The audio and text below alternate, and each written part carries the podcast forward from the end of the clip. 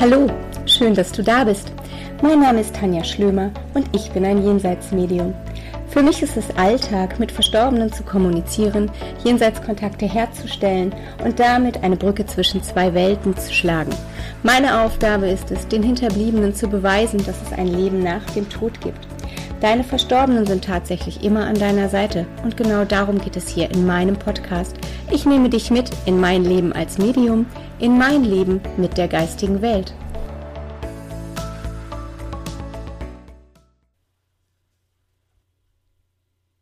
Hallo, herzlich willkommen, meine Lieben, zu einer neuen Podcast-Folge von Mein Leben mit der geistigen Welt.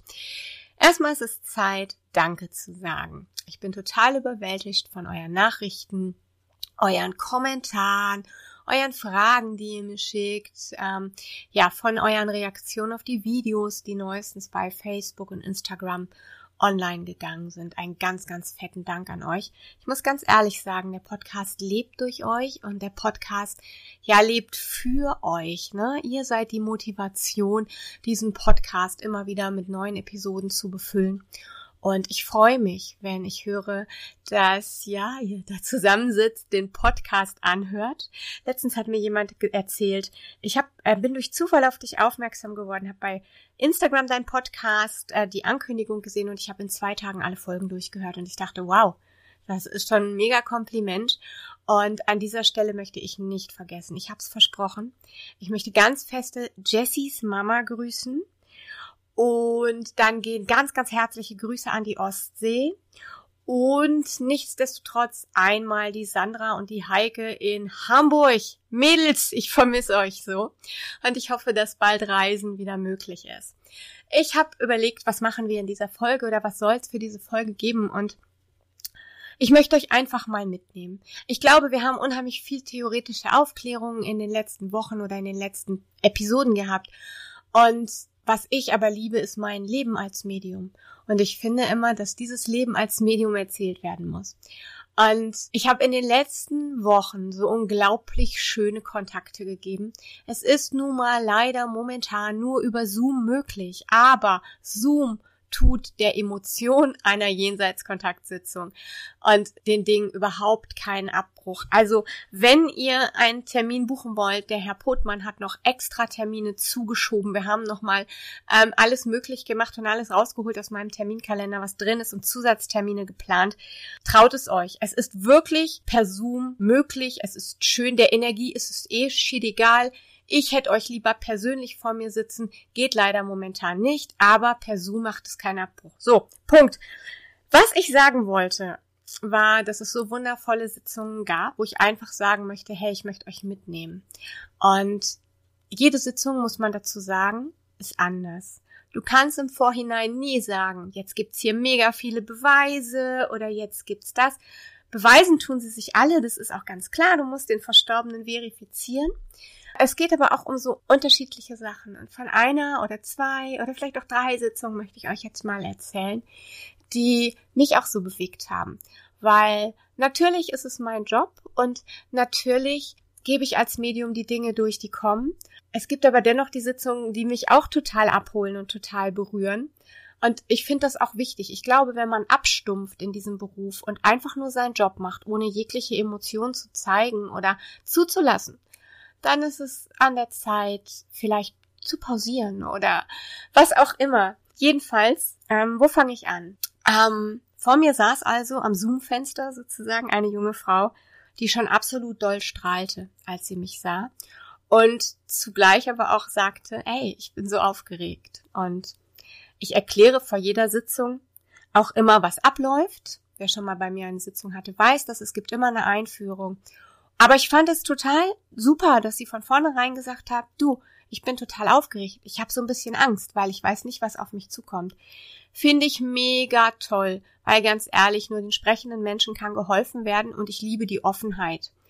Und nichts ist schlimmer als jemand, der vor dir sitzt und so tut wie, ja, hm, ich habe mich unter Kontrolle, ich zeige kein Wimpernzucken und ähm, erzähl du mal und macht auf cool, obwohl er innerlich bebt und ähm, Angst hat oder ähm, sich denkt, ach du blöde Kuh, erzähl du mal und ähm, es ist sowieso Schwachsinn, einem Medium was vorzumachen, weil das Medium hängt ja so oder so auch mit in deinem Feld. Also man, als Medium spürt man, wie das Gegenüber drauf ist. Und genau das fand ich bei ihr so authentisch. Dieses, boah, Schlümi, endlich sehe ich dich, aber hey, ich habe Angst. Und ähm, ich sagte ihr dann, du, du musst keine Angst haben, also nicht vor mir und auch nicht vor dem, was passiert. Das verspreche ich dir, weil es wird wunderschön werden. Und ich erklärte ihr, wie die Sitzung ablief und dann machte sich auch schon ein älterer Herr auf den Weg zu uns und ich begann, ihr den Mann zu beschreiben und es war ihr Großvater und er gab wunderschöne Erinnerungen durch an die Kindheit, an gemeinsame Erinnerungen, ähm, lauter so Sachen, wo man denkt, hey, Opas sind einfach toll. Und ich fragte sie, ob das auch der Kontakt ist, wegen dem sie da ist. Denn ich mache das ganz gerne, dass ich nach erstmal anfange durchzugeben, wer da ist. Und sie sagte, ja, ich weiß, ähm, Wunschkontakt und so. Und ich freue mich auch über den Opa aber ich hab da noch jemanden. Und in dem Moment kam eine Frau auf mich zu, die eine unglaubliche Liebe ausstrahlte. Und ich begann ihr die Frau zu beschreiben und diese Liebe, die da war. Und natürlich konnte sie diese Dame natürlich sofort erkennen. Und ja, sie fing an zu erzählen, dass sie sich daran erinnert, dass meine Klientin in den schwersten Stunden, die sie hatte, ihre Hand gehalten hat und dass sie an ihrem Sterbebett saß, ihr die Wange gestreichelt hat und dass sie das sehr wohl noch mitbekommen hat, als ähm, sie glaubte, dass die Dame schon längst eingeschlafen war oder es gar nicht mehr mitbekommen würde. Und sie begann mich mit Erinnerungen zu fluten, Erinnerungen an ihr Leben, die unglaublich waren wo ich einfach gesagt habe, ähm, das, das muss man erzählen, das ist so toll. Also sie erzählte, dass sie sich immer schick gemacht hat. Ja? Also sie war in einem Pflegeheim und ähm, oder auf einer Pflegestation. Jedenfalls ähm, war sie untergebracht in einer, ich, ich nenne es jetzt Pflegeheim. Es kann auch eine Seniorenresidenz gewesen sein, ich weiß es nicht mehr so genau. Jedenfalls war sie da untergebracht und äh, sie machte sich immer schick. Also sie war eine Frau, die war selbstbewusst und die wollte ähm, alles selber machen. Und sie erzählte dann immer, ich mach, ich mach mich schick und ich muss auch meinen Schal haben, meine gute Kleidung, das ist mir wichtig. Ich bin zwar älter, aber deswegen bin ich ja nicht irgendwie, äh, ja, muss ich ja nicht alt aussehen. Und ähm, sie erzählte immer wieder davon, dass sie unheimlich unternehmungslustig war und dass sie mit dem jungen Mädchen viel unternommen haben. Und wenn das, wenn sie nicht mehr laufen konnte, dann hat das Mädel ihr halt geholfen und ähm, dann sind sie zusammen im Rollstuhl, dann ist sie geschoben worden und immer war ihr wichtig, dass sie gut aussieht. Und Gesellschaft war ihr wichtig und gute Gespräche. Und dann kam der Kracher, wo ich mich vor Lachen beinahe an die Seite geworfen habe. Sie sagte, ja, aber, äh, aber nicht so hier mit denen, weil das hier sind alles alte Leute. Und da sag ich, na, du bist doch auch alt. Sagt sie, nee, ich bin nicht alt. Nein, alt ist man nur, wenn man im Kopf nicht mehr mitmacht. Und ich fand diesen Spruch so unglaublich und fand es so toll. Und sie begann nachdenklich zu erzählen, dass in der Familie halt alles nicht so gut läuft und dass nicht so viel Besuch kam. Und dann war meine Sitterin immer an ihrer Seite. Und ich hatte vorher gar nicht so realisiert. Und für mich war im Vorfeld eigentlich klar, dass diese Dame, mit der ich mich unterhalte, ohne dass ich es irgendwie groß aussprach, die Oma meiner Sitterin war, denn diese Liebe, die da war, dieses Mütterliche, dieses Vertraute, dieses Miteinander, dieses Agieren, das war so familiär, das war so voller Liebe. Wie jedes Mal in einer Sitzung fragte ich auch nach Beweisen, äh, die man noch von ihr hat oder Geschenken und sie sagt, ja, ja, sie hat noch einen Anhänger von mir, ich habe ihr einen Anhänger geschenkt. Und mein Gegenüber, also meine Sitterin, staunte nur und sagte, das ist unglaublich. Das ist unglaublich. Und sie hielt mir in die Kamera einen wunderschönen Anhänger, den sie von der Verstorbenen geschenkt bekommen hat. Und sagt, das ist der Kracher. Das ist der Kracher. Und ähm, wo war ich denn eben? Genau, ich war dabei, dass ich sagte, für mich war eigentlich klar, das ist die Großmutter. Ja, ähm, weil es so freundschaftlich auch war. Und sie sagte dann, das ist meine Patientin. Ich sag, bitte was? Also stellt euch das mal vor. Das war der Punkt, der mich so berührt hat.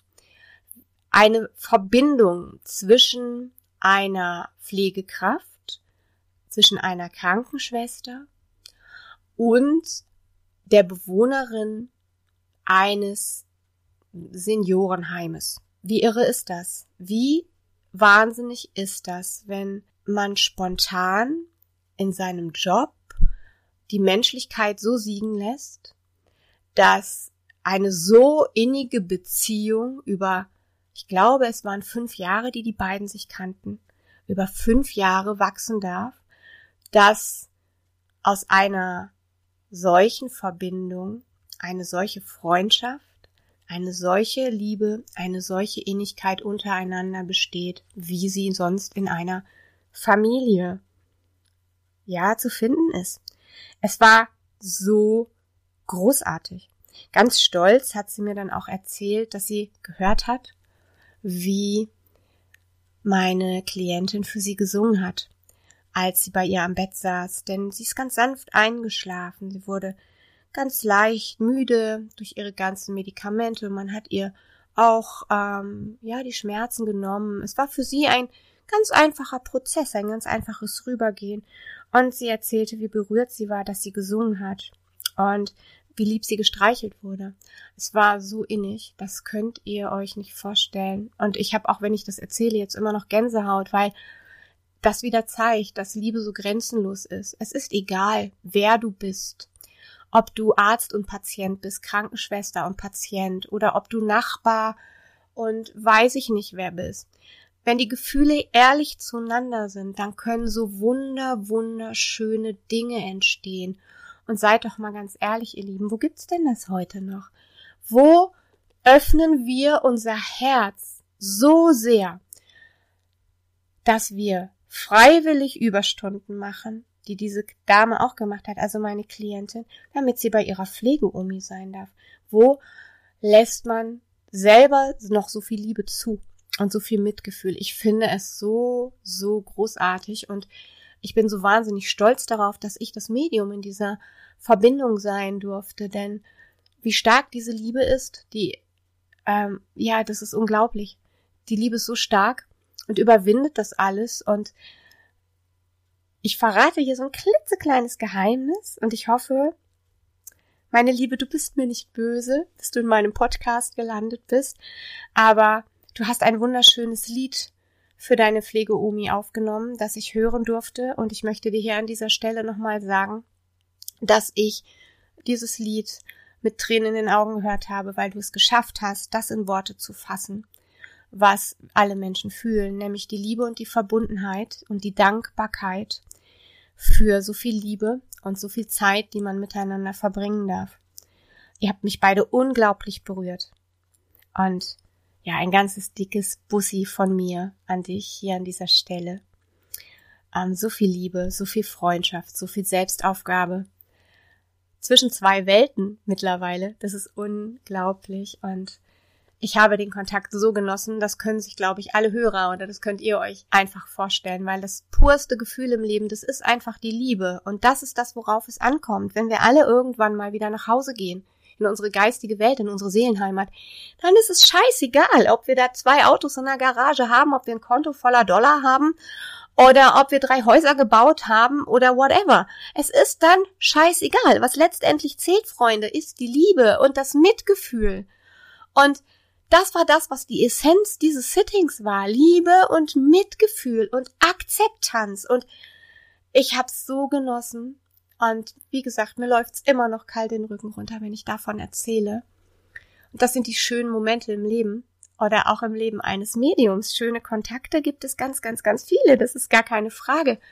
Aber wenn man von so viel Menschlichkeit Zeuge wird, dass sich eine junge Frau dahinsetzt, freiwillig Überstunden macht, ähm, sich auf so eine Nähe einlässt, auf so eine Basis der Nähe, auf so eine Freundschaft, das ist so schön. Und das würde ich mir für jeden Menschen wünschen, dass er so einen Menschen an der Seite hat, den er so liebt und dem er so viel Liebe entgegenbringt.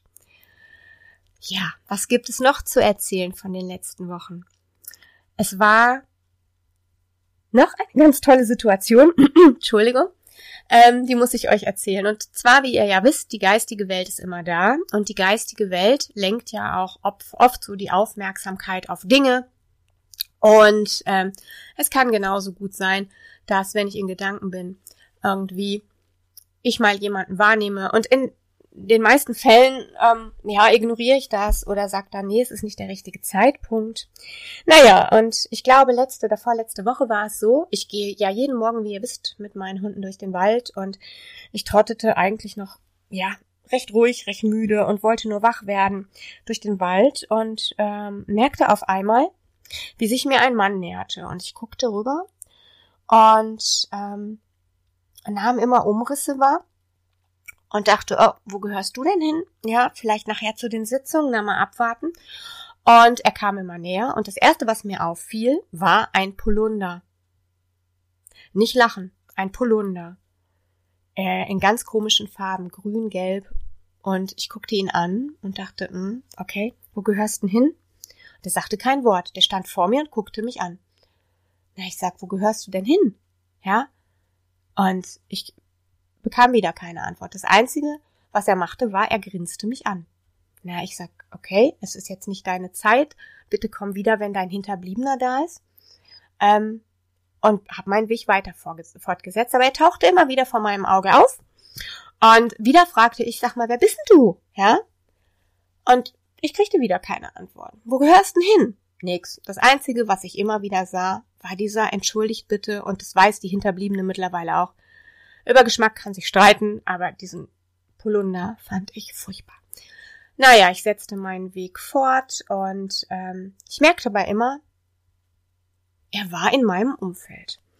So, und ich hatte an dem Tag meine Sitzung und der tauchte nicht wieder auf. Er war stur. Also ich dachte, wie jetzt? Wo ist denn der Herr von heute Morgen? Er tauchte nirgendwo auf. So, und dann vergingen ein paar Tage und ähm, ich hatte meine Sitzung und setz mich an den Laptop und es macht Krach, Pum, Bäm und er steht wieder da. Und ich sage meiner Sitterin am anderen Ende von Zoom, ich sag du, ich muss dir mal was erzählen. Vor ein paar Tagen bin ich durch den Wald gelaufen und mir kam immer ein Mann so und so in die Quere und in die Nähe und er sah so und so aus und was mich immer so irritiert hat, war dieser Polunder, weil der ist einfach so irre, also Geschmack ist ja immer eine Sache. Und sie fing an zu lachen und zu lachen und ich sag, oh, habe ich jetzt was Falsches gesagt? Und sagt sie, nee, aber ähm, das ist mein Onkel. Ich sag, wie jetzt, das ist dein Onkel? Sagt sie, ja, der ist genauso, wie du ihn beschreibst. Der hält immer den Mund, der sagt nichts, der guckt nur. Und die Pullover, äh, also Polunder, waren sein Markenzeichen. Und ich dachte, Alter, nee. Und natürlich stand er wieder grinsend neben mir und ich dachte, ey, das hättest du mir einfach mal so mit einem Mini-Müh klar machen können. So, und dass er im Wald auftauchte, war im Übrigen auch kein Wunder, denn er war, lasst mich nicht lügen, er war Jäger oder Förster. Ich habe keine Ahnung. Jetzt, wo er sein Feld hatte, seine Hinterbliebene da war, erzählte er mir natürlich auch von Rehen, die er erlegt hat und so weiter. Und ähm, eigentlich war er gar nicht so der Hauptakteur des Sittings, sondern es ging um die gesamte Familie. Meine Klientin hat also schon ganz, ganz viele Hinterbliebene in der geistigen Welt. Mama, Papa, die Hunde, Oma, Opa. Und der Onkel war nur ein Teil davon. Der Onkel liebte es aber mit seinem schrägen Humor, weil das muss man echt sagen, das war so ein echter Bayer und so ein waschechter bayerischer Humor. Und ähm, er mischte sich immer ganz subtil wieder ein, wenn alle anderen eigentlich ihre Botschaften gaben. Auf einmal stand er dann wieder da und hatte eine krachlederne Lederhose an. Und ich musste dann schon immer lachen und sagt, dein Onkel steht jetzt gerade hier und hat so eine Lederhose an. Ja, das war typisch. Mhm. Du, jetzt guckt er schon wieder und jetzt, oh, jetzt hat er so einen Gamsbarthut auf. Ja, den Gamsbarthut, sagte meine Sitterin, an die, den erinnere ich mich auch noch. Also er kam immer so subtil daher, so wie er im Leben auch war. Ein großer Zuhörer und zwischendurch aber auch immer wieder klar machen, ich bin da.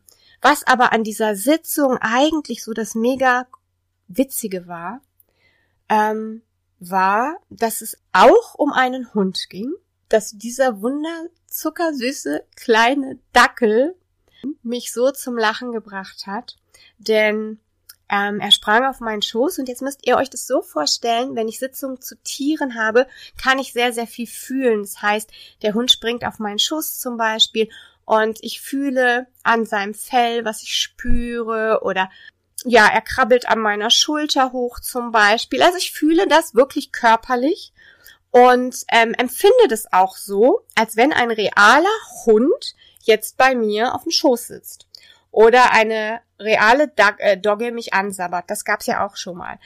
So, und der kleine Mann hüpfte jetzt also auf meinen Schoß und genoss es, der ja, Prinz im Ring zu sein, könnte man so sagen. Und ließ sich bereitwillig von mir ähm, streicheln und ich erzählte ihr dann auch, ja, wenn ich ihm hier so über die Hüfte gehe, ich habe zwischen Hüfte und Wirbelsäule wie so ein, ja, Fettballon, wie so ein, wie so ein Lipom und ähm, das war für mich so die Beweisführung, ne? Weil ich kann ja natürlich immer schön sagen, hier ist ein Dackel und dem zeige ich einen Ball, sondern ich möchte ja auch wirklich diese kleinen, feinen Details haben. Und das bestätigte sie mir auch alles. Und ähm, ja, ich genoss seine Gegenwart. Also er legte sein, sein, sein Köpfchen so an meine Brust und ja, ich schmolz schon so dahin und habe immer gedacht, boah, ach, mach das nicht, weil ich muss noch reden. Und wenn du mich jetzt hier so für dich einnimmst, dann ist das so eine One-Man-Show. Dann, dann kann ich dich streicheln und wahrnehmen und fühlen, kann das genießen. Aber dann vergesse ich, das zu transportieren. Und sein Frauchen am anderen Ende von Zoom lachte sich schon kaputt und sagte, genau so ist der. Der, der hat jeden um Finger gewickelt und er blieb bei mir sitzen. Ich kriegte den auch nicht mehr vom Schoß runter. Und wieder sagte sie, ja, das ist so, der hat da gesessen, dann saß der da. Ich sag, super. Dann sitzt der jetzt hier, ist in Ordnung und ihr dürft nicht vergessen, für mich fühlt sich das real an. Und der Dackel erzählte mir immer von Katzen und ich wusste, dass meine Klientin sowieso jetzt auch Katzen hat. Ich wusste aber nicht, dass sie zu dem Zeitpunkt, wo der Dackel noch am Leben war und sie mit dem Dackel ihre Zeit auch verbracht hat, es auch schon eine Katze gab. Und wie das so ist, fragte ich dann, na, erzähl mal, wie war das denn so bei dir? Und bekam die Beweise, wie er die Welt verlassen hat, wie das abgelaufen ist. Und das Witzigste an der Sitzung war halt, er zeigte mir sein Körbchen und ich sagte zu meiner Klientin, sag mal, er hat so ein Körbchen gehabt, so ein Ratternkörbchen und er hat es geliebt. Und ich sag, hast du das Körbchen noch? Und noch bevor sie was sagen konnte, schrie der Dackel förmlich, nein, sag ihr nicht, sie soll das wieder aufstellen, denn die Katze, die ist da immer reingesprungen. Und äh, sage, hab dann zu meiner Klientin gesagt, du, ähm, er sagt, die Katze springt da ständig rein ins Körbchen. Sagt sie, ja, genau, die Katze, die ist immer zu ihm ins Körbchen gesprungen. Und der hat es gehasst. Und er hat es gerade mal hingenommen und geduldet. Und genauso saß der auch bei mir auf dem Schoß, hat sich beschwert, dass die Katze immer in sein Körbchen geht. Ich habe so gelacht. Ich habe das so noch nie erlebt. Ich lebe ja nicht mit Katzen. Wie ihr wisst, habe ich nur Hunde. Und dieser Hund war so super genervt dieser Aufschrei. Nein, die Katze will da immer rein. Sag ihr jetzt bloß nicht, sie soll das Körbchen wieder hinstellen. Es war großartig, aber Gott sei Dank hatte sie das Körbchen auch nicht mehr. Eigentlich schade, denn tatsächlich ist es so, wenn ihr sowas habt, also wenn ihr zum Beispiel einen Hund in der geistigen Welt habt oder ein Kätzchen oder was auch immer ihr in der geistigen Welt an Tieren habt, die lieben es, wenn sie nochmal so ihre Sachen ähm, haben. Also wenn ihr zum Beispiel noch die Decke habt vom Hund oder das Körbchen oder ähm, ein Spielzeug, dann lasst seinen Platz gerne da, denn sie besuchen die tatsächlich immer noch wieder und manchmal findet man genau da auch Beweise beziehungsweise Zeichen der Lieben. Wenn ich jetzt auf Baron zum Beispiel zu sprechen komme, den wunderbaren Dackelmix aus meiner Lieblingslandeshauptstadt Wien, und meinen Freunden Ber Ber Bernd und Gerhard Heuwegelchen. Entschuldigung. Also schönen Gruß an meine lieben Freunde in Österreich. Ich vermisse euch ganz irre und ich muss den Baron jetzt nochmal aufs Tablett bringen, denn er lässt ja auch ähm, immer wieder im Körbchen mal ein Haar zurück. Oder es finden sich andere kleine Beweise, die ähm, der gute dort für Härchen hinterlegt, quasi, so nenne ich es jetzt mal. Also Tiere mögen das. Es ist wie so ein Orientierungspunkt auch. Und ja, zurück zu der Sitzung, bevor ich mich ganz verquatsche, was eigentlich jetzt schon passiert ist.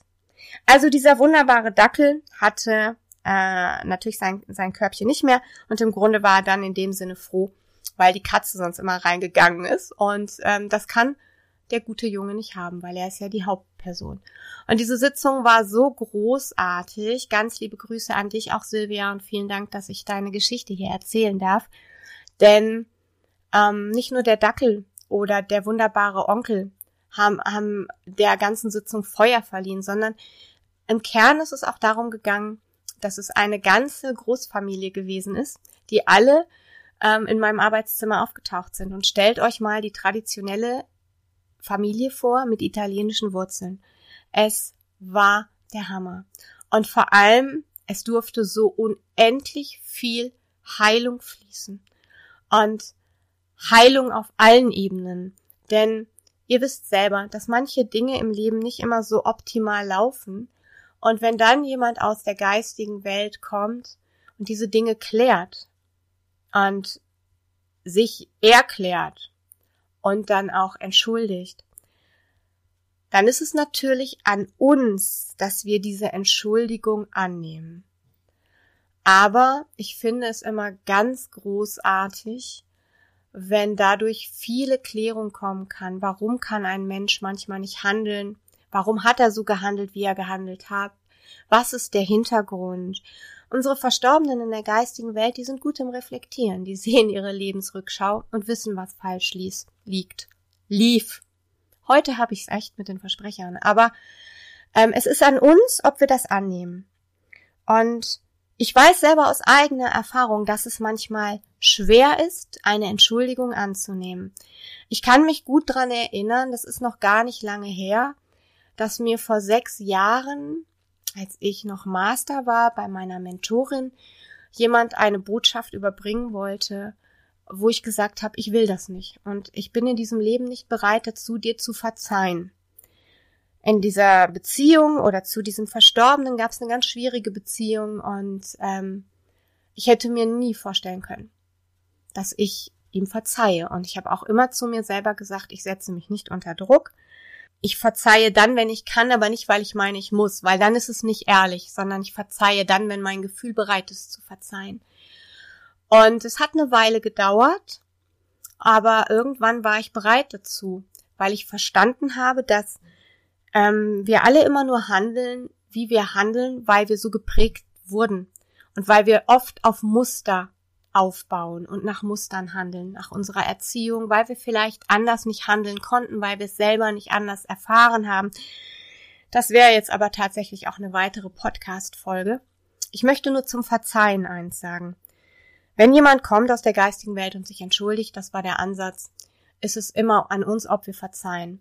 Ich finde aber auch immer, dass sich der Gedanke einfach mal lohnt, dass wir unsere Vergangenheit ganz oft mit in die Gegenwart nehmen, weil wir uns vielleicht über etwas ärgern, weil wir sagen, mein Vater hat das gemacht, das verzeih ich ihm nicht. Und wir wandern mit unseren Gedanken dann immer wieder in die Vergangenheit. Und so beleben wir die Vergangenheit auch immer wieder neu und sorgen dafür, dass es uns in der Gegenwart schlecht geht, weil wir den Groll auf den Verstorbenen oder die Wut, den Hass, was auch immer, mitnehmen und wieder durchleben. Es geht aus meiner Sicht beim Verzeihen auch nicht darum, dass wir immer sagen, okay, das war toll, was du gemacht hast ja, vielen Dank dafür, das, was weiß denn ich jetzt, ne? Du mich belogen hast, du mich betrogen hast, du mich geschlagen hast, du mich misshandelt hast. Ich nenne jetzt nur einige Beispiele. Darum geht's gar nicht immer. Es geht nicht ums Tollfinden. Das kannst du nicht toll finden. Um gar keinen Fall. Ist auch völlig okay. Aber aus meiner Sicht geht's beim Verzeihen auch darum, dass wir sagen, das ist passiert. Ich kann das jetzt nicht ändern, aber ich kann sehen, dass ich in meiner Gegenwart das Beste daraus mache und mich selber nicht immer wieder diese Situation durchleben lasse. Wisst ihr, wie ich meine? Ich weiß, dass das ein ganz, ganz knibbeliges Thema ist. Und da gehe ich auch gerne noch ein anderes Mal drauf ein. Ganz wichtig war mir jetzt nur zu sagen, es geht beim Verzeihen nicht darum, dass du toll finden musst, was jemand getan hat. Das war bei mir damals der Punkt. Ich habe verstanden, ich muss das nicht gutheißen, was du gemacht hast. Ich finde es auch nicht toll. Und ich finde nach wie vor, es ist das allerletzte, was man tun kann. Aber das ist vorbei. Du konntest aus irgendwelchen Gründen damals nicht anders handeln. Ich kenne diese Gründe. Ich weiß nicht, ob ich die gut finde. Vielleicht habe ich ein gewisses Verständnis mittlerweile oder eine, ein, ja, ich denke über Verständnis nach. Aber vor allem habe ich verstanden, dass ich mit meinen ha mit meiner Wut mir das selber immer wieder in die Gegenwart holen und es bringt nichts. Wir haben damals alle nicht anders gehandelt. Und es bringt gerade gar nichts, wenn ich das mit in meine Gegenwart schleppe und die Person immer noch hasse. Das bringt nur, dass ich mich schlecht fühle und ich diesen Hass auf diese Person immer und immer wieder durchlebe. Versteht ihr, wie ich meine?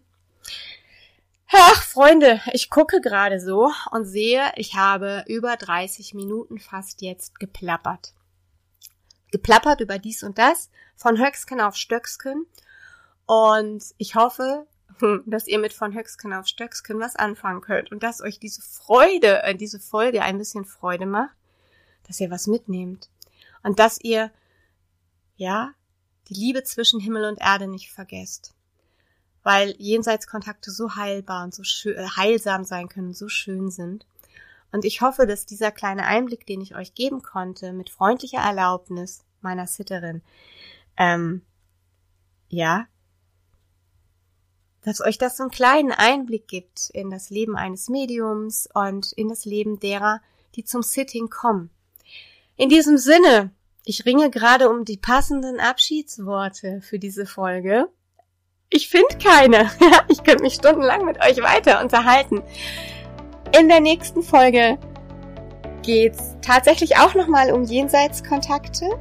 Es geht darum, um Irrtümer und Missverständnisse von Jenseitskontakten ähm, ich kann euch versprechen, es wird auch wieder eine spannende Folge. Ich habe bei Facebook kürzlich dazu einen Artikel auch tatsächlich veröffentlicht, der auf unglaublich viel Resonanz gestoßen ist. Darum gehe ich in der nächsten Podcast-Folge auf diesen Artikel nochmal ein, werde dazu nochmal was sagen.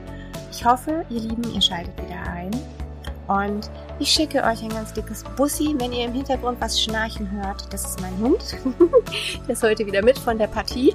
Und ich gebe ein ganz dickes Bussi. Bitte passt auf euch auf. Bitte bleibt gesund. Bitte bleibt voller Zuversicht, bleibt voller Mitgefühl und voller Liebe. Und ich drücke euch von ganzem Herzen ganz fest. Alles, alles Liebe. Eure Schlömi.